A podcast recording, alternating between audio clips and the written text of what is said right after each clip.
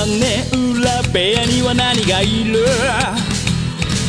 誰も知ることのない正体。皆さんこんばんはなんて言って今夜も始まるショータイム眠りに落ちるあなたをご招待。きっと心の宝物を今でも。そっと誰かと分け合うことに焦がれ。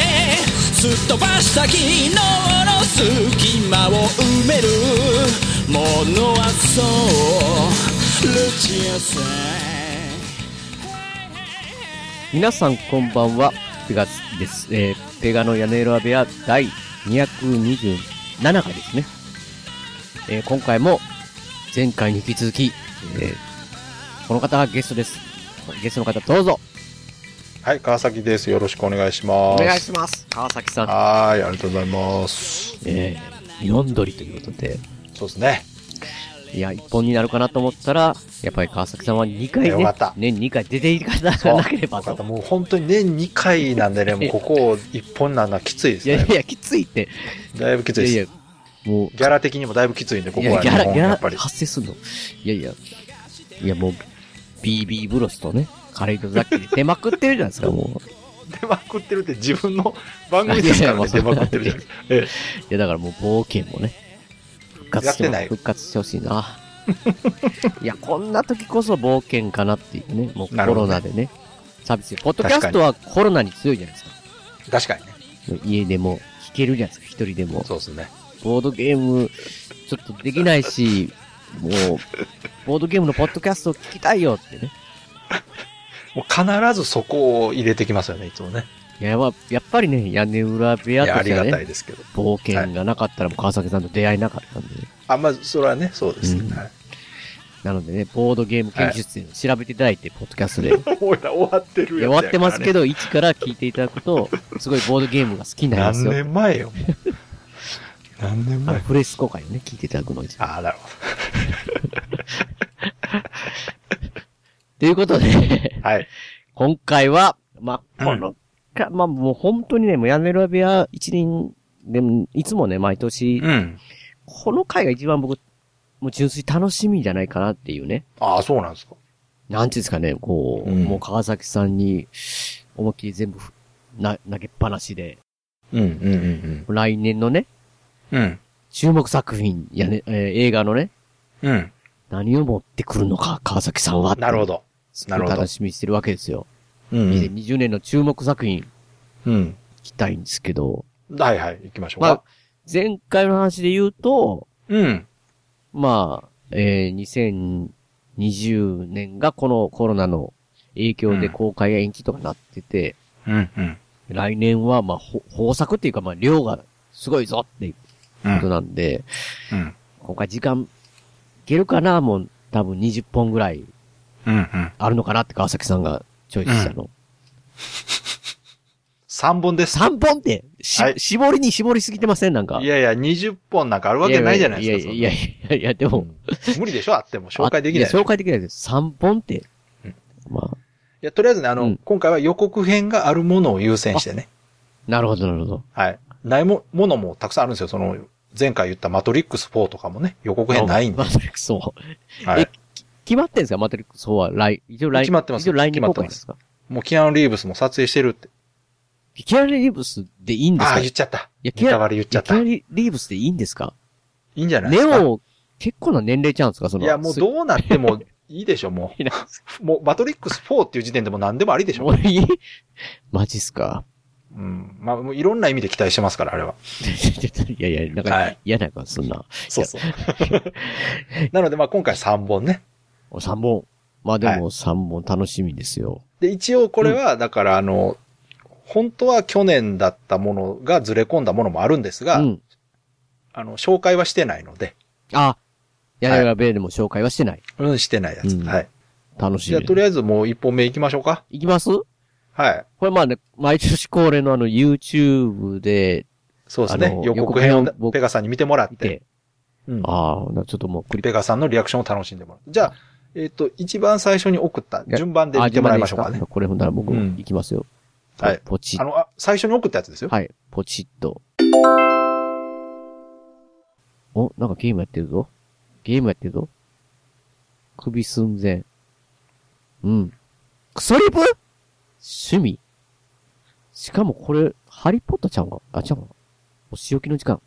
ん？なんかすごいの来たぞすごいの来たぞうわ、撃たれた。あらら。お？マイガーなんだこらオーマイガー言ってぞ。両手拳銃オタクってなんやなんか知らんけど、これ。えデスゲームマジだ、これは。ゲームの世界に入ってるぞ。二丁拳銃でスローになってる。なんだこれ。いや、けえ、ちょっと、え、これ、え？ガンズ、アキンボーいますよ。あ、終わりましたけど。これ、二丁拳銃が手から離れなくなってる。あの、手に、はい。えー、ボルトで、打ち付けられてるんです、これ。で、まあ今予告編見て僕は、あの、わ見えてますけど、はい。これって、どういうことですか？なんかゲームの世界じゃないんか？これはなんかこう、デスゲームに巻き込まれるんですか？そうですね。もともと、えーゲームオタクな子が、うん。主人公が、うんえーその実際のデスゲームに、すえー選手としてうん。参加することになるという映画ですね。なんかいや、で、わか、それはわかりますけど、そういう、はいなんで手が銃と一体化して打ち付けられてるって。あれだから強制参加させるために、そうなってるんですね。うんいや、でもね、なんかこう、予告編見ると、うん。面白そうじゃないですか、これ。これね、あの予告編がもう完全に日本版予告なんで、うん。すごくわかりやすく説明してくれてますね、これ。言葉と、うん。あの、文字でもう、うん。もうほぼネタバレやみたいな紹介の仕方されてますけど。えー主演はね、うん。えーダニエル・ラドクリフですね。はい。えーペガさんも言ってましたけど、うんハリー・ポッタうーです。ん。はいやい。。で、この、うんダニエル・ラドクリフってどうしてもやっぱハリー・ポッターのイメージがあるせいなのか、ハリー・ポッター以外にはこういう、ちょっと癖がありすぎる映画にいっぱい出てるんです、この人。あ出てるんですね、癖がある映画に。いっぱい出てます。あの、他で言うと、あの、無人島に流れ着いてそこで見つけた死体を、あおなら死体と友達になって。そうそう。あれもそうですから。なんか、このハリーポッターのイメージを崩してやろうという気持ちが溢れすぎてるのか、こういうオファーばっか受けてる気がするんですよ。なんか。そうか。うん確かにその、もうそれしかできないっていうか、そのイメージがあって、に。う。いうんのの逆言いたい気持ちはわかりますけど、まあ実際そのね、一つの大ヒット映画に出てイメージついたせいで、その後あんまりうまくいかなかった役者さんって結構いますから、あの、面白いやり方だとは思うんですけど、やっぱこの振れ幅にね、ちょっとついていけない人もいるかもしれないですけど、そうか、もうわ分かってなかったであの、し 死体役やったんですね、あれは。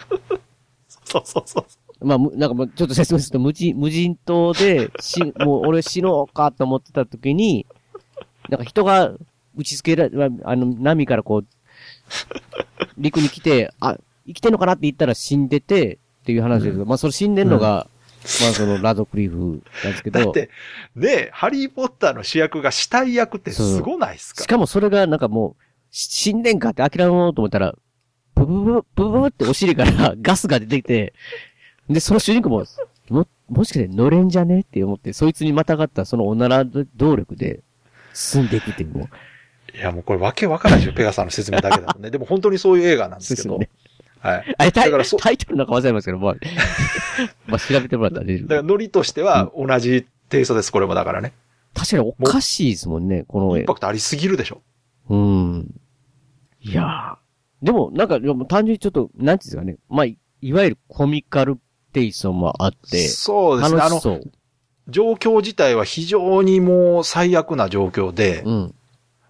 バッドエンドしか想像つかないんですが、これが果たしてね、どう展開していくのかっていう、うん。シチュエーションだけで気になるじゃないですか、やっぱり。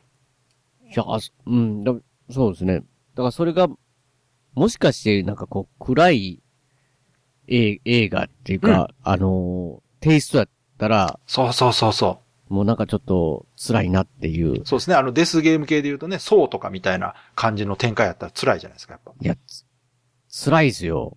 かなりポップですね、これね。うん。うん、なんかもうめちゃめちゃポップですね。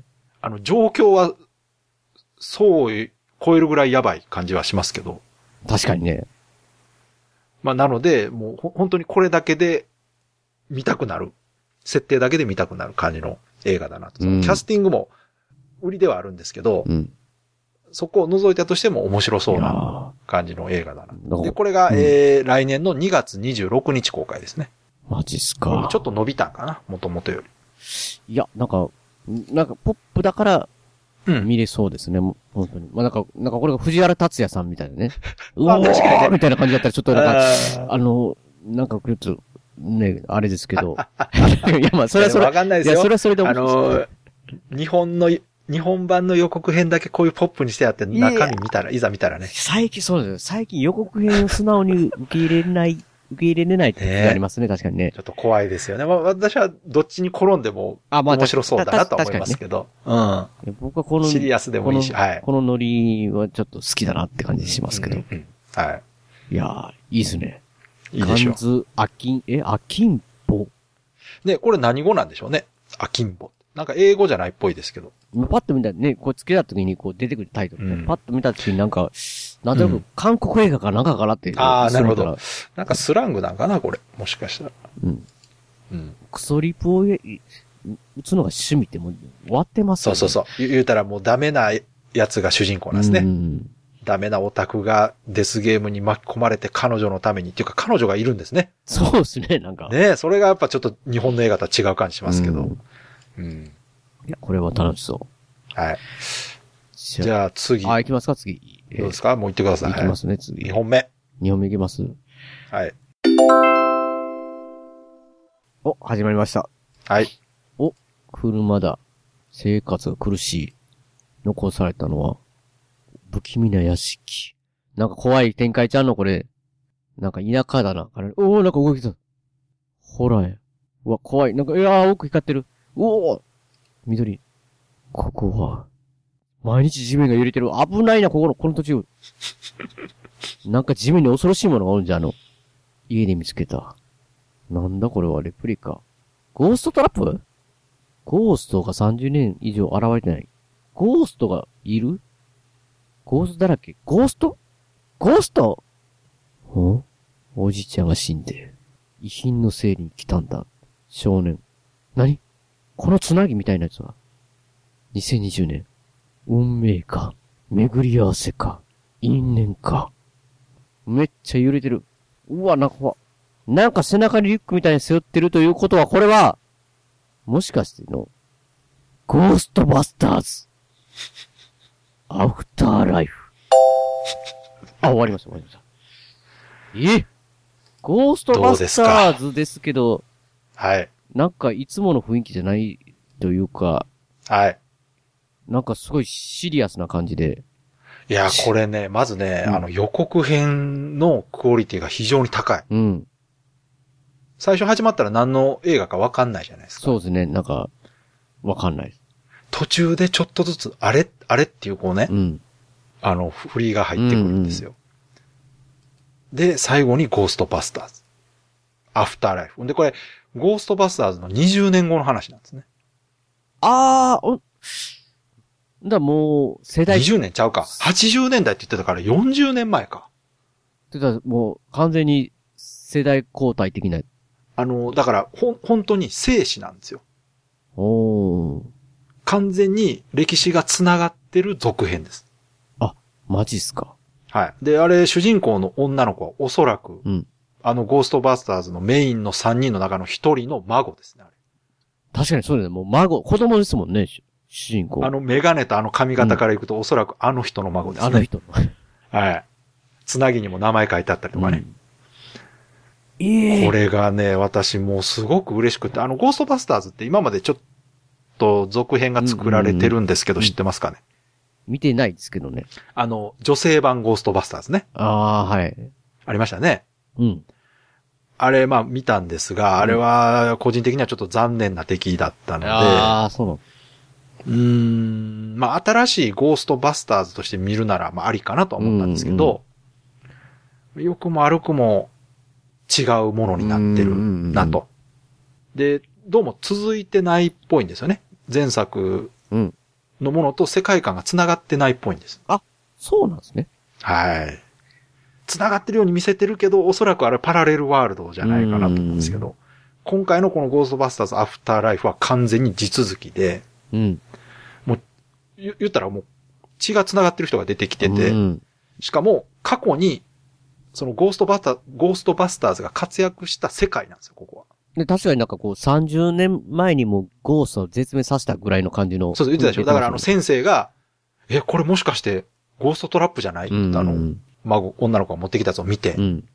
よくできたレプリカだなって言ってたじゃないですか。うんだからまあ、田舎の先生でも知ってるぐらい有名な出来事だったんですね、おそらくあの、ニューヨークでの出来事が。歴史的なね。まあ言ったら、あの、ゴーザ復活してたら、世界は破滅してましたから、うんうん。あれを救ったっていうだけで、それはもうゴーストバスターズの人たちは英雄ですよ、おそらくあの世界では。うん。実はその孫があんな田舎町に住んでたと。しかもまたゴーストが復活しようとしてる。で、途中でね、あの、うんトラックの上とかになんか、モンスターみたいなのがバンと乗ってきてたでしょ。あれはね、あの、ゴーザの神殿で、に守ってたあの犬ですね。覚えてます？両脇に。狛犬みたいなのおったやつ。忘れてるんですよね。私はもうゴーストバスターズ大好きなんであそうなんですか？何回も見て覚えてるんですけど。何回はい。だからもうゴーストトラップとか、あの女の子が地下潜っていく時に持ってた幽霊探知機とかね、もうあれ見ただけでわかるんですよね。え、形覚えてるんですか？わわかるあれめちゃくちゃ特徴的なんですあの、ゴーストがいると、ピこの横の棒が広がるんですよ。うんゆーっと。あれとか、うんで、つなぎとかね。あと車ね。うん。車ね。もうあの、あの車も出てきて、でね、これほんとね、予告を見てほしい。予告がすごくよくできてる。うん。後半のあの、最初は、なんかちょっとこう、ホラーチックな始まりをして、うん。後半であの、音楽がかかってきて最後にタイトルがバンと出る。だから、シャマランの雰囲気でしたよ、確か そうそうに。なんとなく、なねちょっと地味系のね、なんか、確かに。地味な感じのちょっと暗い田舎のアメリカのメアなんで。でもね、その予告編のカット見てるだけでも、うん。すごくあの、絵作りがうん。綺麗なうん。映画だなっていうのが伝わってくるんで、めちゃくちゃ期待してるんですよ、これ。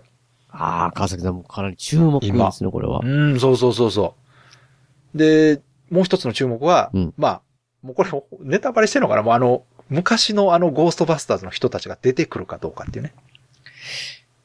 おじいちゃんが出てくるってこと？これね、なんか、まあ、映画も撮影してるんで、うん。まあその辺の話はうん。出てるみたいなんですけど、いいじゃないですか。はいはい。で、あとは、あのメインテーマがかかるのか。いや、普通は、いや、だからね、これをね、予告編で、てーれ、てーれってなってもう、バーンってなるとこじゃないですか。違うんです。これね、予告ではなってないんですよ。ねしなんか静かにゴーストバスターズって出てくる。でもね、これが、もし本編でですよ、うんかかったら激アツでしょ。激アツですね、確かにね。でもか、激アツでしょ。これでも、か、かかるでしょ。かから、かけてほしいなやっぱりかけんと、ねもしくは、もうこれまあ、あの、勝手にもう想像で言いますけど、まあ、あの、孫たちが戦ってピンチになった時うに、ん。もしかして？ね、音楽とともに、音楽とともに。伝説のあのゴーストバスターズが、来て音楽でもかかった日には、やばいですね。やばいっすよ。もう、やばいですね。もう川崎さやばいん、もうやばいなります。やばいですね。これもう号泣ですね。いやいや、ご、い、え、もうもう感動でね、ね泣いちゃいますね。号泣泣いちゃいます、泣いちゃいます。すか。もうあの、パシフィックリムでジプシーデンジャーが振り返ったら立ってたぐらいの感動が。僕、だいぶ薄れてしまってる、確かいやでも、あのね、うん本当ゴーストバスターズ好きならに。う、ん。絶対、あの、楽しみな映画だと思うんで。確かに、うん僕はそこまでなんか、あの、思い入れは、うんうん。あれですけど、うん。なんていうんですかね、こう、うん。その予告編を見る限りで言うと、うん。なんか、こう、ちゃ、ちゃんとしてるというか、そうそうそう大そう。切にしてる、大切にしてる感じが出てますよね、なんかこうね。で、予告では美味しいとかあんま見せてない感じするんですよ。それはしますね。だからもう楽しみで、これ、うんそのね、さっき言ったあの、女性版ゴーストバスターズっていうのは、まあ、良くも悪くもそのゴーストバスターズのコミカルな雰囲気をすごくうん。リスペクトして作られてたんですよ。うん。うん。だから、雰囲気的にはすごくゴーストバスターズに近いんですけど、このアフターライフの方は、元のもことがあった上で、うん。今現在、もし、ゴーストバスターズがうん。出てきたらうん、どうなるかみたいなことを描いてくれるんじゃないかなっていうので、うんもういろいろと楽しみで。確かにね、うん。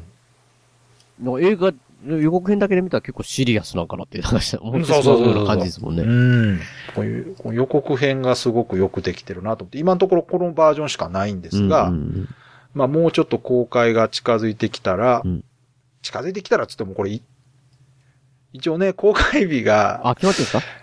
えー2021年公開予定。あ、怪しいな。うんなのまだ、で、まだ、まだ先かもな。ただ、これも、もう、でき、完成はしてるはずなんです。うんうん。はい。撮影は全部終わってて、もう編集もできててて、、予告編で2020年みたいな設定でしたね。そうです。あの、本当はだから去年だったんです、これ。うんでも、伸びてるということは、もうタイミングさえ合えば、ね、公開されると思うんで、ちょっと楽しみに、これ、これもう正月とかにな、やってくれたらなとは思ったんですが、まあ、ただ正月はね、多いんですよね、映画がねうん。まあまあ、なので、これは、すごく楽しみにしてる映画です。いいっすはい。ね。うん。じゃあ、3本目行きましょうか。3問いきます？はい。えー、ほんだ、いきますね。3問目。はいスイッチと、入れ替わり？入れ替わり系か。女子高生ね。殺され、殺された？え、死んでるやん。生きてた？何？入れ替わり系にしても、ハッピーですね最新作？いやいやいや、いや、こんな入れ替わりないやろ。いやいや、こん、女子高生怖すぎるから。ザ・スイッチ。あ、終わりました。はい。これは、出落ちじゃないですか、これわかんないですけど。うん。うんって。まあ、これはでもね、あの、個人的には、えー、一番注目してる映画ですね。一一番です。ゴーストバスターズ、これ一番ですゴーストバスターズより。ゴーストバスターズもいいんですけど、これなんで一番かというとですね、うんえー前回、ペガさんとも話した、ハッピーデスデイうのん。クリストファー・ランドン監督が作った映画です。そうか。そう、あ、なるほど。そう聞くと、出落ちだけじゃなさそうだな。でしょ？まあ、言ったら入れ替わるは、みたいですけど、要は女子高生と殺人鬼が中身が入れ替わると。これ、ハッピーデスデイを見た人なら、うんこの予告だけで相当期待できると思う。うん。もう見る限り、ホラーでしょこれただの。うん。ただでも、うん。まあ、だからこう、す殺人鬼の風貌の、要はお中年のおっさんが、うん。中身女子高生なんでしょ？そうそうそうそう。なんかそれでちょっとコミカルかなって思ったんですけど、うん。いや、確かにハッピーデスデイの監督だったら、うん。なんかそれだけのギャップだけみたいな、そんな感じじゃないな、これは。そうでしょなんかあるな。そうなんです。これが、だから、知らない監督がもしやってたとしたら、うんまあ、その、入れ替わったというシチュエーションだけね、うん。なのかなと思うんですが、いや、だからなんかレ、レディーガイ的なね。ああ、はいはいはいはい。まあ、川崎さん入れ替わり好きやな、みたいな。まあ、これ君の名あはあ、、君の名を前。リスペクトしてるのかなと思いながらもちょっと見てたんですが、うん。ただ、ハッピーデスデイ1、2を見たことがある人ならば、うん。いや、これはただでは終わらんぞ。ただで終わらん感じですね。まあ、なんかこう入れ替わって結局、ちゃんと普通にも、戻る、戻るのかな？戻るっていう話ですけど、なんかこあう、なんか、な、なんていうんですかね、その、一筋縄では、そうそうそうスーッと終わらない感じがしますよね。だからその、お、オチはね、なんとなくわかるけど、うんその間をどう見せるかじゃないですか。うん。うん。で、ハッピーデスデーもその辺がすごく上手だったんですけど、これもね、一応、えーこのザ・スイッチっていうタイトルなんですけど、うんえーこの映画も、制約としては、えーあの、まあ、殺された時になぜか、女子高生と殺人鬼の体と精神が入れ替わってしまうと。殺されたんですよね、これ見てたそうそうそう。殺されたきっかけで入れ替わってるんです。うん。で、これ戻れるんですけど、24時間以内に戻らないと、永遠に入れ替わったままになるっていうマジっすか？ことがわかるんですって。ななので、24時間以内になんとかこう元に戻らなければ。いやでも、あというので女子高生が女子高生、あの風貌辛いっすよ、でも。そうそうそうそう。で、ポイントがね、その、劇中でだからおそらく彼女は自分の状況とうん自分が戻る方法を知るわけですよね。どうやってか知らないですけど。うん。らそこも気になるし、うん。じゃあその戻る方法って何なんだっていうのも気になるわけです。まあ、女子校、ももう一回殺す。なるほどね。わそうそうそう、確かにね。うん。そうそう、そうかもしれないですし、なんか違う特殊な方法があるのかなと。だから、うんプロット自体はすごくシンプルなんですけど、うんこれを果たしてあの監督そうそうがどう料理するか。いや、確かに、なんか、それが楽しみですよね、これね。うん。で、あこれ見て思ったのが女子高生すっきゃなと思って。確かにね。前、前もね、なんかその、そうそうそう。でもやっぱその主人公を女子高生にするっていうのは、うまいなと思うんですよ、すごく。うんうん。あの、若い人も見れますし、やうん。っぱ見てる方もね、なんか応援したくなるし、うん。なんかちょっと明るい雰囲気はするじゃないですか。うん。ただ今回って、前はね、ハッピーデスデーの時は見た目ホラーで実はちょっとコミカルっていう感じでしたけど、うん。これ、設定がね、言ったら女の子とおじさんが入れ替わってお芝居とか見ててもうんかなりギャグ要素っぽいじゃないですか。うんうんでも表現としてはハッピーデスデーより断然ホラーっぽいんですよ。確かに。15、15R というか、あ、15あるんですかうん、ついてたんで、まあそれなりの、言ったらちょっとこう過激なシーンが入ってるのかな。うんまあそれでも18じゃないから、うんあれですけど、うん。ハッピーデスデーよりはちょっとホラー要素強めかなと思いつつも、うん。まあ、ね、あの監督ですからあ、そうですね。ただそれだけではないだろうなと。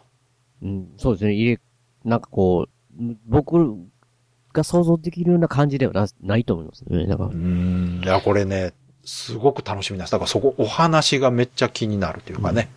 めちゃ、だからもうめちゃ期待できるんですね。元、元の映画がすごく面白かったんで。うん。いや、それはわかります、まあ本当に。でしょ？うん。うん。きっこれだから予告出た時すごい嬉しくて。でね、これもう一個話題になってるのが、うんまあ監督もそうなんですけども、えっ、と、制作してるのがね、うん。えージェイソン・ブラムっていう人で、うん。えーゲットアウトって知ってます？ゲットアウトみたいな気がするな。あの、黒人がパッケージのホあラー映画。あのー、こ、黒人が白そうそうそう人ばっかしのとこ行くやつですか？そうそうそう、それです、それですめ。っちゃ面白かった。はい。あの人と、ハッピーデスデーの人が組んでるんです。そんなん面白いに決まってるじゃないですか。はい、もうでしょ？でしょ？うん。ゲットなので、あの、やっぱえ映画フファンの人うんからはやっぱ注目されてるんですよね、これ。うん。ただ、まあ知らないで予告だけ見ると、ただのこう、コミカルホラーかなっていう感じはするんですが、うん多分ね、中身はね、そんなことないと思うんですよ、これ。うん。うん、それでは終わらんとうん。そうそう、僕も、た、いや、だから、最初僕その、見ながら、あハッピーデスデーって言って驚きましたけど、完全に見終わったと忘れてて、予告で。完全にもうこれ、かすがに出落ちやし、なんかもう入れ替え系好きやなって、なねんか。もう。そうそうそうとそう。川崎さん、まあ入れ替え、入れ替えるやつだったらとりあえず入れとこうか、みたいなね。いやいやいや、ネタ枠じゃないですよ。これほ本気映画枠ですからね、ねこれ。いや、うんじゃあそれはわかりますわ。もうあの監督やったら、きっと面白い。そうそうそうう。ん。えーこれ、タイトルがザ・スイッチっていうタイトルで、タイトルはちょっと微妙やけど、そのままっぽいな。えーそうそう。で、えー公開日が来年の1月15日めっです。ちゃすぐじゃないですか。すぐ見れます。お正月映画です。マジですか？お正月にホラーってね。いや、ホラーですけど、いや、ただのホラーじゃないな、これは。そうそうそうそう。まあ、なので、うんあの、前回紹介したのと合わせるとね、うん。フリー以外も1月なんですよね。おー、そうこれね、1月の時点でね、実はまあこれ以外にもいっぱい映画あって、うん結構、今のまま映画館が稼働するなら、うんうんうん。いろいろ見、楽しそうな映画がやるんじゃないかな。で、これね、気をつけないといけないのが、うん。多分、上映期間短いんですよ。ああ、確かにね。これ。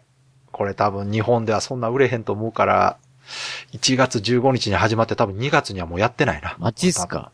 うん、2週間ぐらいで終わると思います、多分。だから見るなら早めに多分行った方がいいと思いますし、あと、うん。その、ココロナの、まあ、弊害というか、うんあれで、もしかしたら配信は早くなるかもしれないですね。まあ確かにね。映画公開してからうん。家で見れるようになるまでの期間は今だいぶ短くなってるんで、うんちょっと早めに見れるかなという気はしますけど、いや、スイッチも、ね、いいでしょう。いいし、フリー以外もあるのはちょっと、いい感じですね、これ。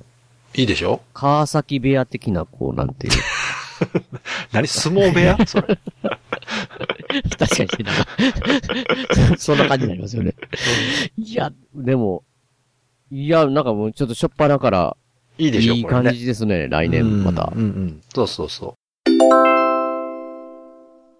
えー番組途中ですけども、ここで、笹山さんの、えー今回の一曲をかけさせていただきたいと思います。まあ、今年もね、一年間も終わりということで、まあ、笹山さんの曲をね、えー毎回かけさせていただいてて、本当にね、いつもありがたいなと、まあ、思ってるわけなんですけど、まあ、今年はね、本当にコロナ、新コロナということで、いろんなところにね、まあ、まあ、前回、ね、スボイスさん、シネマスコーレさん、映画館、影響って言ったのもありますけど、もちろんね、笹山さんもね、えー実際今年一度出ていただきましたけども、本当にずっと多分大変な、続いてて、まあ、僕個人で言っても、まあ、笹山さんのライブに一度も行けなかった。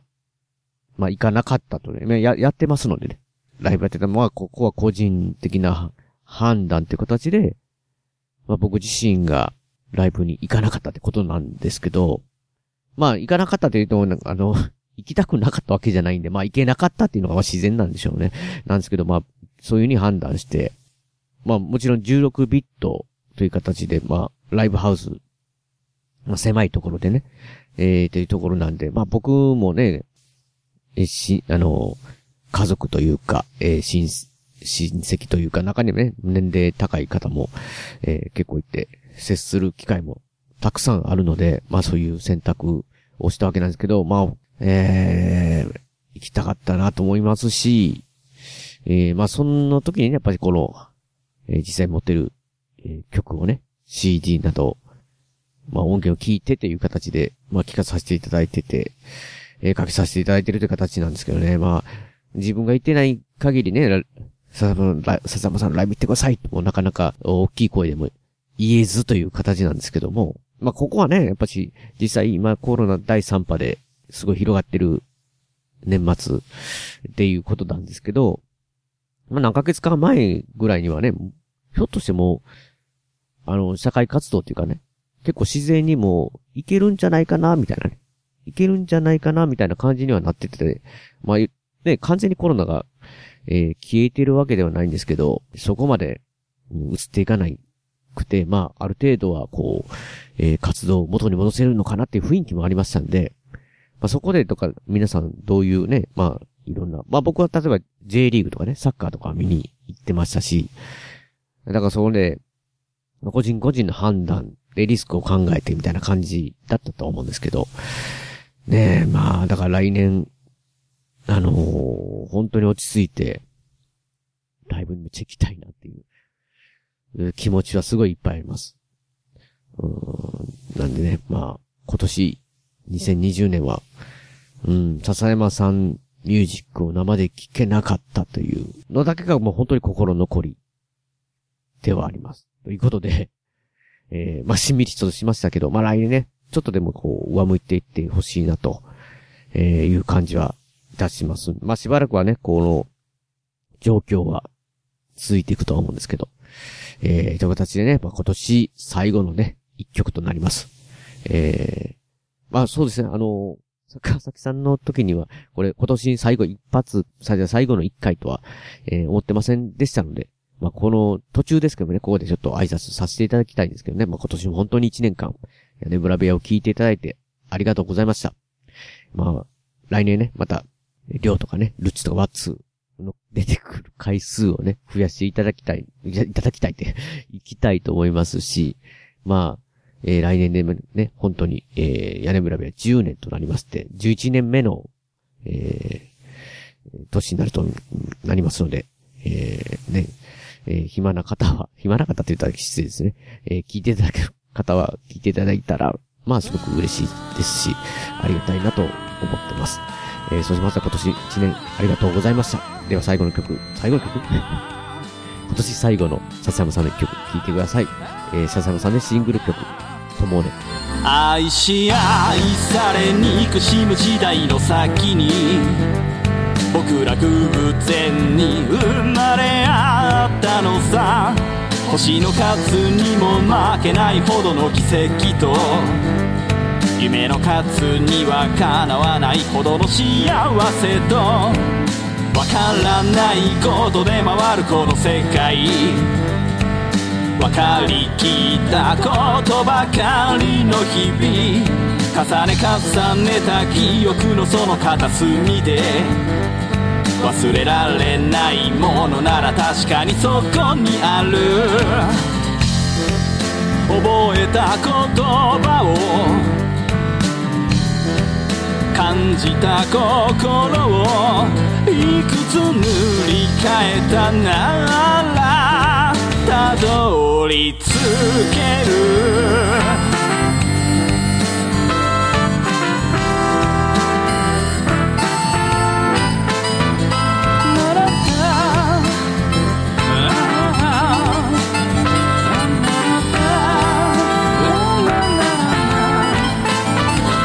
し尽くされ育む時間の上に僕ら必然に出会い合ったのさ。年の数だけなくしてきた喜びと愛の数だけ見逃してやれた優しさとどっちつかずのまま生きてきたから。どちら側でもないまま生きてゆきたいから奪い奪われるような繰り返しの中伝えられないものなら大事にしまってる大切なものを大切な人をいくつ乗り越えたならえる弾き出されたら線の奥の奥見えないままでも手を伸ばせ旅立つ日々をいくつ見送ってそこにいる意味は胸の奥の全て Hey hey hey.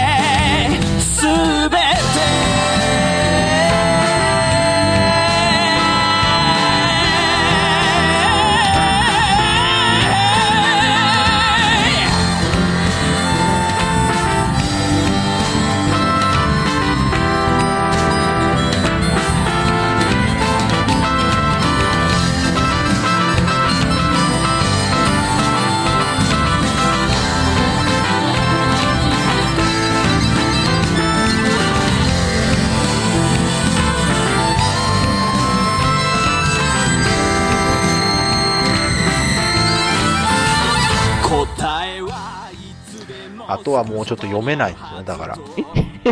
だまあ、あ読めないというか、その本当に、その後半一体どうなってるかっていうのと、まあまあその配給会社的うんに、うん。本当にこう、映画をこれからどういう形で公開していくのかっていうところもね、うん。含めてさっきのワーナーはいはいはい。の件みたいにね、うん。うん、やっぱ上映と配信を一緒にするのかとか、ね、どうなっていくのかなという気がするんですけど、本当にまあ、ね、ワクチンができたっていうのとか、こう、ね、ニュースでね、イギリスからみたいな、そうそうそう。ありますけど、だかうん。ら、まあ、来年オリンピックイヤーですし、そうっすよね。まあ、その辺、どうなんのかな。どうなるのか、なんかね、本当にもう、ちょっと読めないというか、映ね画館は映画館で、映画は映画館で見れるね、環境、ね、安心してね、もう、全然普通にもう、満席で見れるみたいなね、うんうんうんになってほしいですけど、わかんないですね、まだ来年は。まあだからね、本当にこの状況が落ち着いてう、ん。もうこのコロナの状況が映画化されるぐらいになったらね、いいんですけど。いや、なんかでも、うん。この前伝えたらな、あったんちゃうかな。もうなってた。ココロナって映画があったと思うんですけどいや、それは多分昔作った やつをな、タイトル書いて。今タイムリーだからやってんじゃないですかね。かももしかしたら。かもしれない。いやいや、そうだからい今のこの状況が、まあ映画として作られて、客観的に見れるぐらいになるのはいつ頃かなああ、それはね思っ、ちゃいますよね、ちょっとね。早く。ねえ、うんなんかまだまだかな、でも。川崎さん的にはどうなんですか？その、まあ、こう、うん。す、巣ごもり生活はいけ、いける方なんですか？いや、もう、個人的には私も家全然出なくても平気なんあで、家むしろね家好。きなんですね？もう家大好き。家猫もいますしね。まあ、確かにね。うん。もうゲームもだって家出なくても買えますしね、今。確かにね。まあ、そうだ映画もねツタヤ、いそのレンタル屋行かなくてもね、そう、確かにそういう意味でね。もう全然もう昔に比べたら、昔はやっぱり映画見たいなと思ってもやっぱ出かけなダメですから、うんうん。まあそれはそれで楽しかったんですけど、うん。いや、今もう全然苦じゃないですよ。いや、なんか通勤電車に乗りたいな、とか。じゃあ全くないですね。通勤電車は乗りたくないですね。いや、結構ね、その川崎さんのね、うん、どこどこ駅は空いてる情報とかがね。いや、どこ、それ私がいつも行ってるとこしかそうです、そうです。人が今日は、書いてないからある、なんか少ないとかいうのをね、ちょっとそれを見ながら、あ、そうなんかって、いつも思いながら、見てますけど、新幹線がどうとかね。いや、だから、そう、よう見てますね。めっちゃ僕、いや、もう川崎フリークなんで、僕はもいやいや、怖いわ、もう、そう。う、もうか、見て、見ただけでリアクションないから、見られてるって分からへんし、怖いわあ。そうもう見てるだけですよ。怖っ。本当に、もう見てるだけなんでやめて、もう。たまにね、たまにこう、クソリポをね。川崎さんに向けて。いやいや、もう全然、クソリップでも何でもないですよ。もう、へ、返事くれるだけでも十分ですよ。マジですかいやー、でもね、まだね、こう、川崎さんのね、うん。紹介した映画をうん。来年見て、また、こう、リアクションいただけるのが一番嬉しいですよね。そう、そうですね。本当来年こそはね、うん見。て、映画館で見て感想がうん。言えればいいなと思うんですけど、うん。いどうかなや、だからまあ、その、劇場には僕はね、前回見ましたが、見れなかった一年でしたけど、うん。まあ逆に家の中でですけど、うんうんうん映画いっぱい見て、そうですね。やっぱりね、うん。全然見れてなくて、うん。もう楽しみもいっぱいあるなと思って映画。うんうんうんそのハッピーデスデーとか見もの。うん。だからもう、やっぱどんどん見ていきたいなって。うん。うん。映画いいなって思いました、今年。うん。う。うんん。やし、やっぱし、こうね。ね、前回見ましたけど、シネマスコールさんとか、そうですね。本当にピンチだなっていうか、もう今日も坪井さん、そうやってましたもん、なんかもう。ああ、そうですか客が。いない状態を、もう普通に感じてしまっているそうか。のがまずいと思うみたいな感じでね。大変ですね。うんほんま、そういうの聞いてると、その自営業の方とかう、ん。あ、そうですね。あの、食べも、ね、食品関係、居酒屋とかねう、ん。大変ですよね。本当にもう、気の毒ですよ。んど、どうしようもないですもんね。うん、そうですね。うんい。や、だからね、まあ、川崎さんの明るいツイートだけでもね、見て僕、それと、それで、気晴れるんやったら何もでもそれはしますけど、そうですね、そうもいかないですもんうね。ん、確かにね。まあ確かにこう、屋根裏部屋聞いてくださってる方もね、大変ないや、そうだと方もいます思いますよ。からね。うんね。う。うんん。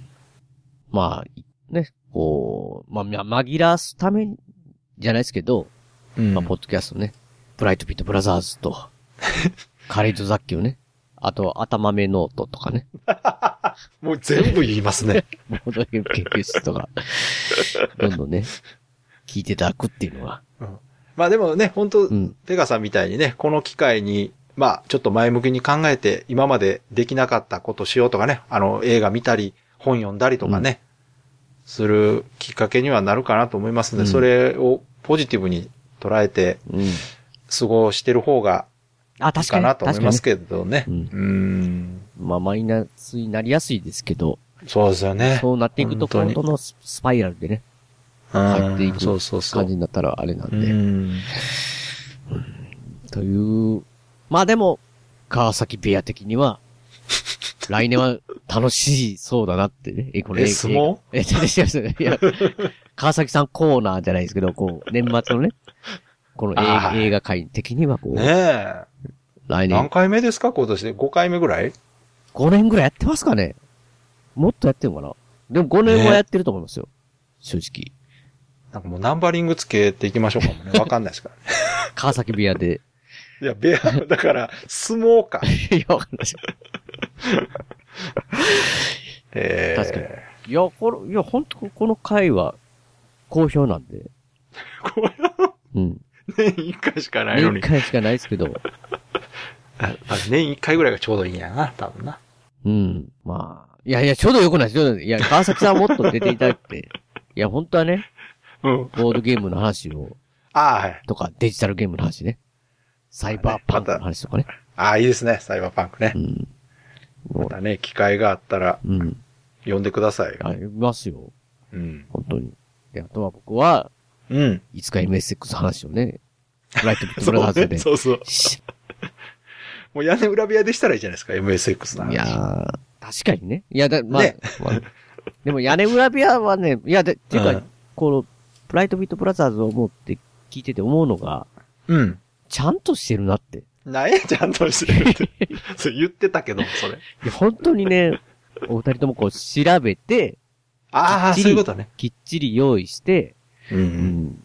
なんか情報も、ま、なんかこう、適当なことを言わないように、みたいな感じそう、であれはだから、その、あの、コンセプトでもあるんですよ。その、うん昔のことをうんふ、調べて知って、うん。今と比べて、なるほどなと、こう、うん。あの、感じたいという、うん。あの、テーマが温故知新なんでね。うん。うん。そう、それがだからいいな。僕なんかは大体もう、記憶のまま喋ってるんで、ほぼ間違ってるんじいやいやゃないかっていう。そいや、でもそれ言うと、記憶で喋ると曖昧な上に、あの、間が持たないから、あえてちゃんと調べるんですよ。うん。いや、まあ確かに、なんかこう、トラックボールとかの話は、まだ言う。あれ、自分でもマニアックかなと思ったけど、でも、そうでもないと思うんやけどな。いや、なんかでもね、うん。アドベンチャーゲーム行くと思わなかったですね、なんかこああ、そうう。。うん。アドベンチャーゲームは一大ジャンルでしょ、やっぱり。いや、あの、ファミコンの頃。まあ確かにね、僕うん。はやってたのはなんかこう、なんていうんですかね、ムー大陸の謎とかなんかこう、なんかこう、え ?MSX それ。友達のとこで PC98 とかああ、88とかと思うんですけど、パソコンね。うん、パソコンっぽい。いや、それこそ、それこそディズニーランドとかね。うわあ、すげえ。なんか、おやってたんすか？い。や、じゃあ僕がやってるというよりも、その持ってる人のとこに行って、なん。だこれはって思いながら、うんうんうんすごい、だって、コードを自分で打ち込まなあかんかったっていうのが、そうそうそう。なんじゃ、これはすごいな。あれが良かったんやないや、でもなんかこう移動するので、映画表示されるまで、テキテキテキテキテキテキってすごい時間かかってましたけど、懐かしいですよね。そういうね、うん話をう、んちゃんと調べてやってくださってる番組なんで、ま、ま、まあ、僕、まあ、おすすめは、うん。長谷川さんのね、うん。もう、大好きなスプラッターハウスのね、攻略を話すっていうね、細かい。何面はこんなのが出てきて、こういうので倒、なんか倒し方わからなかったけど、あれ他のもある意味マニアックですよ、そうそうかなり。他の人の見たらこういう倒し方があった。うんそうそうそうそう。いや、あれは本当にもう熱さが、情熱がつね伝わる、そうそう大好きなんだってわかるのと好、きなんだなっていうのはね、わかりますよね。あと、川崎さんが、うん。もう、イース、ファルコムの曲をひたすらかけたかったんだなっていう。すごい嬉しそうになんか音い楽いっぱやいや、そう、いかけてる。そこはね、そこはぜひ突っ込んでほしかった。イースの。はい。そうそう。もうと、もうほぼね、誰もそこ触れてくれなかった。マジっすか？僕、うんあの回好きですけど、イースの回。そうそうそう。まあ、あの、フリーだからといっても、ふんだんに使いましたからね。ファルコムさんすごいですね、その、ゲームミュージックがフリーで使なんですよ。ね。うん。うん。いや、だから、いや、確かに僕も、ワンダーラーズフロムイースとか結構好きだったんで、そうそう。だから、屋根裏部屋でも使っていいんですよ、あれ。いやー、もう、二番戦士しようかな。二番煎じて。いや、いろいろ、他でも使ってるから。いや、待って、そうですけど。一番じゃないから。いいやいや、なんかこう、川崎さんみたいな感じで、なんかこうや、だから、イースの曲以外もあるんでね。あの、うんファルコムのゲームの曲ならいいんで。いや、確かにでも、うん。あれをき、一回聞いてよ。ファルコムという会社がそんなすごい会社だったんだなってそうなんですよ感じましたよう。んそうそうそう。勉強になったでそうあんまりね、ここでその、そう、全然関係ない話ばっかりしてもしょうがないから。でも確かに。いまや、だからそれ、まあそれ、あ、そうブライトビットブラザーズ聞いていただくと。あそうそう。まあ、よかったら聞いてください。うんはい。いや、なので、はいでも。そういうまあ、ポッドキャストでもちょっと聞いて明るくなりながらね。そうですよね。映画見ながら、映画見てる間はもう完全にね、もううん映画の世界に没頭できますんで、う。うんん、切り替えながらちょっとでもこう、気持ち上げて、そうですね。ましょうってね明るくね本当にうん。せっかくなんで、その、うん楽しうん。めるところは楽しんだ方がいいと思いますよね。そうですね。まあ確かにこれでう、んテレワークになったってなったらもう家で時間、通勤の時間す、ちょっとあ遊べるやんとかね。うん、そうそうちょ。っとでも前向きにね。なんかね、やっぱちょっと気抜くとね、うんなんか悪いことばっか考えてしまうんでね。わかりますわもう、きりないから。そういう家ね、いいるんやったらまあ映画もそうですし、なんかこう、んちょっといつもよりご飯をね、なんかそうそうちょっとグルメを楽しめよう、楽しもう みたいなねとかね。そうそうなんかこうあ、うんありますやん。なんかこそううん。う、うん。という感じですかね。そうですね。2012年12月21日、世界は滅んだ。これは僕が忘れている物語。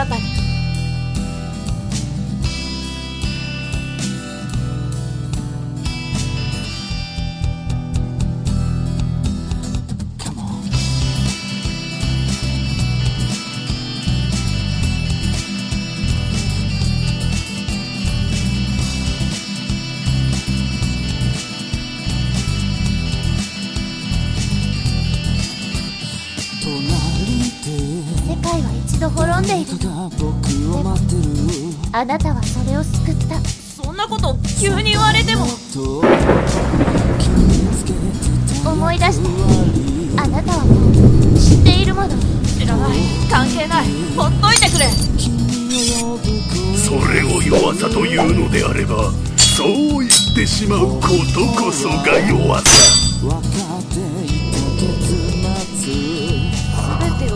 ないのかもしれない。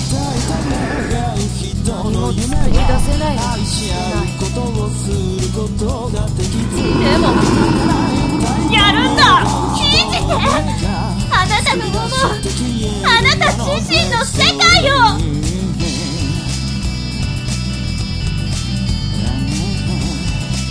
ボーカリストの山。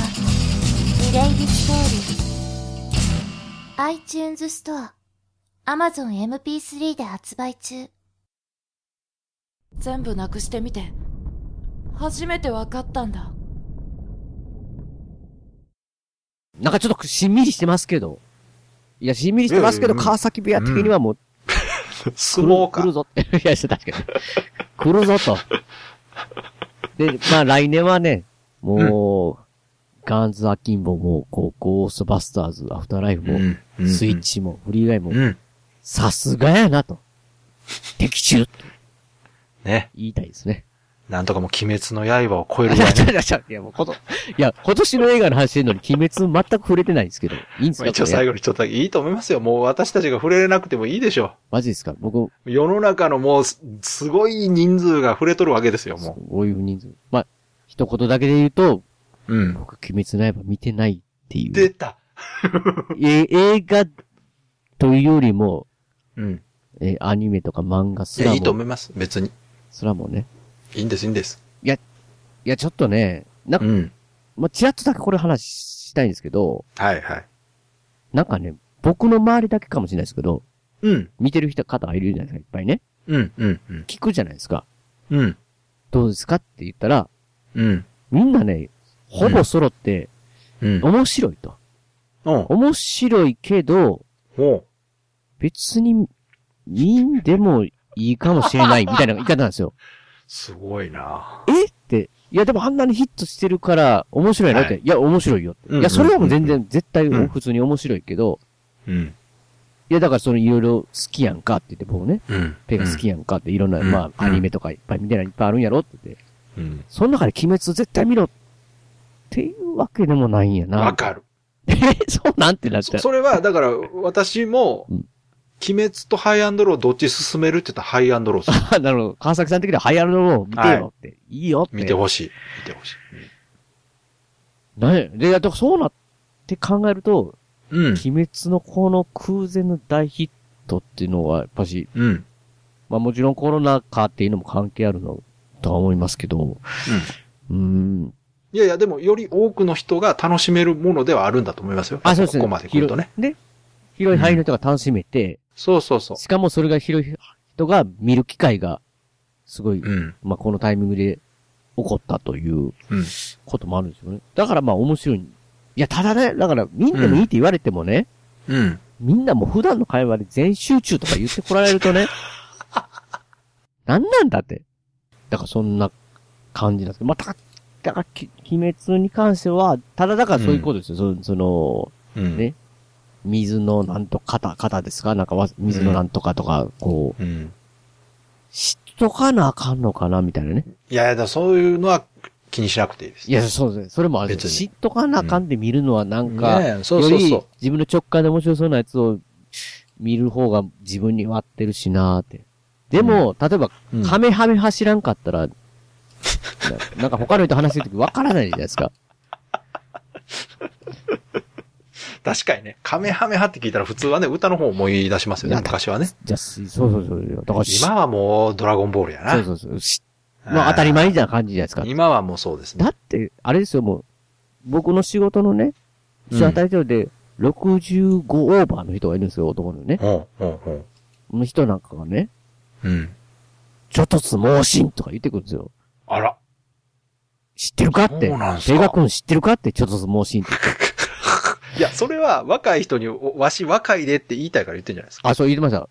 わしも、今地上波でやってるやろって。何曜日かに。ちゃんとついてってるけど、ペガ君ついていけてるかって。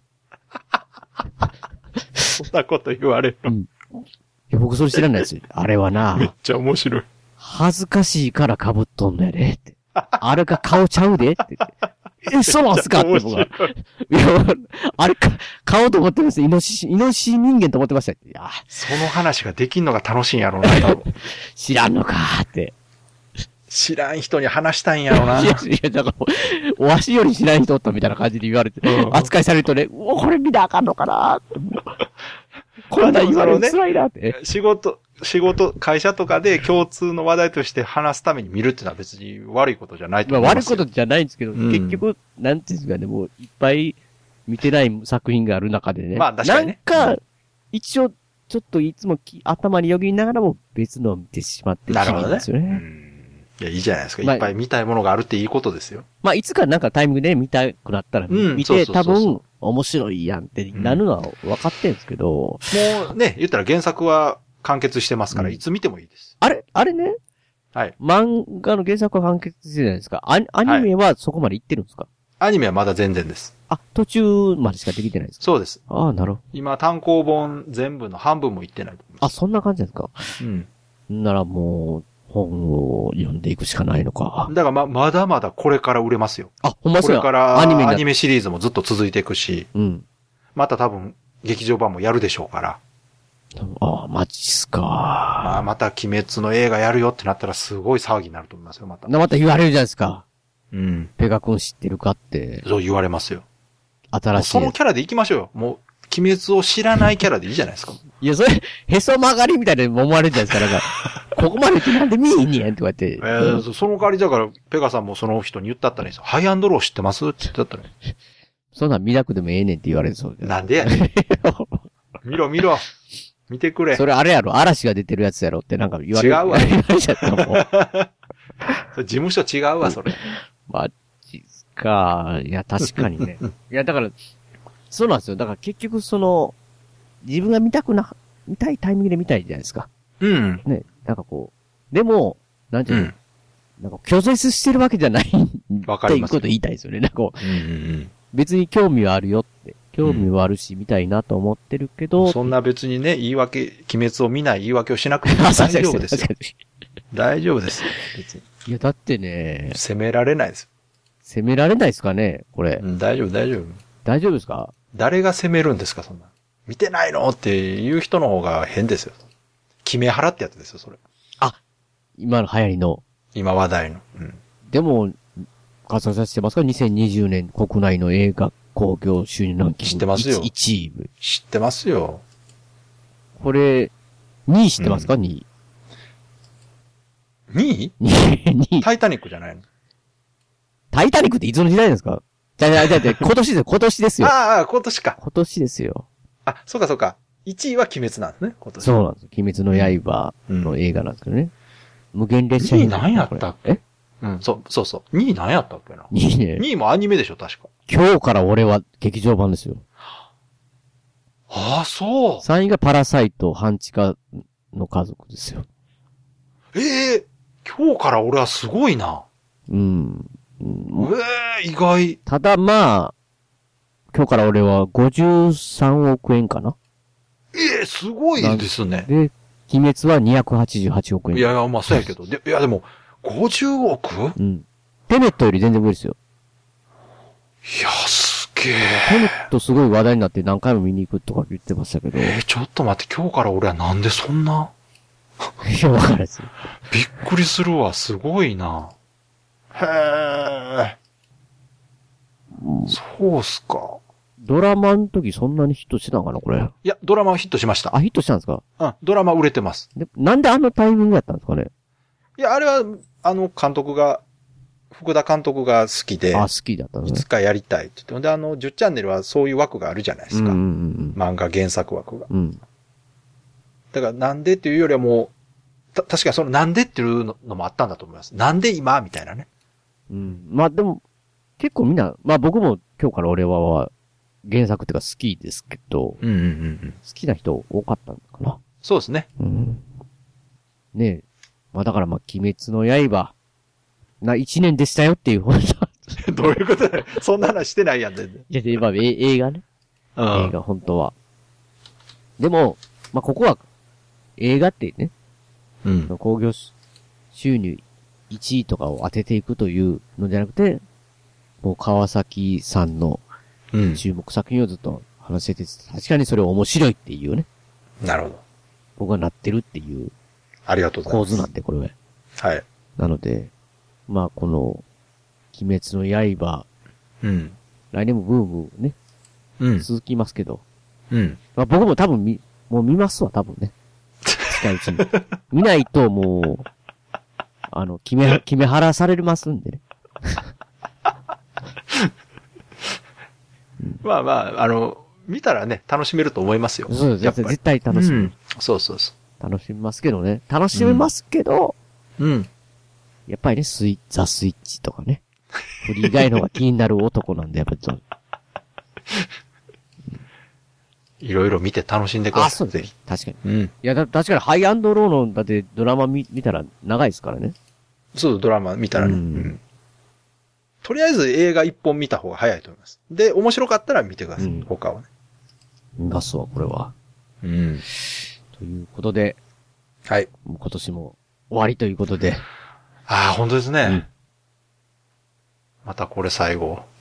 何ですか、最後？いや、なんかいつも、こう、最後なんですね、これが。屋根裏部屋の。ああ、そうですね。これ、いいんですか？なんか、ちゃんと屋根裏部屋メンバーで最後撮った方がいいんじゃないですか？いや、だって、今年なんかは、うん一番出てる人、長谷川さんですからね。量より長谷川さんの方が出てますんで、えそういう感じなんてことね。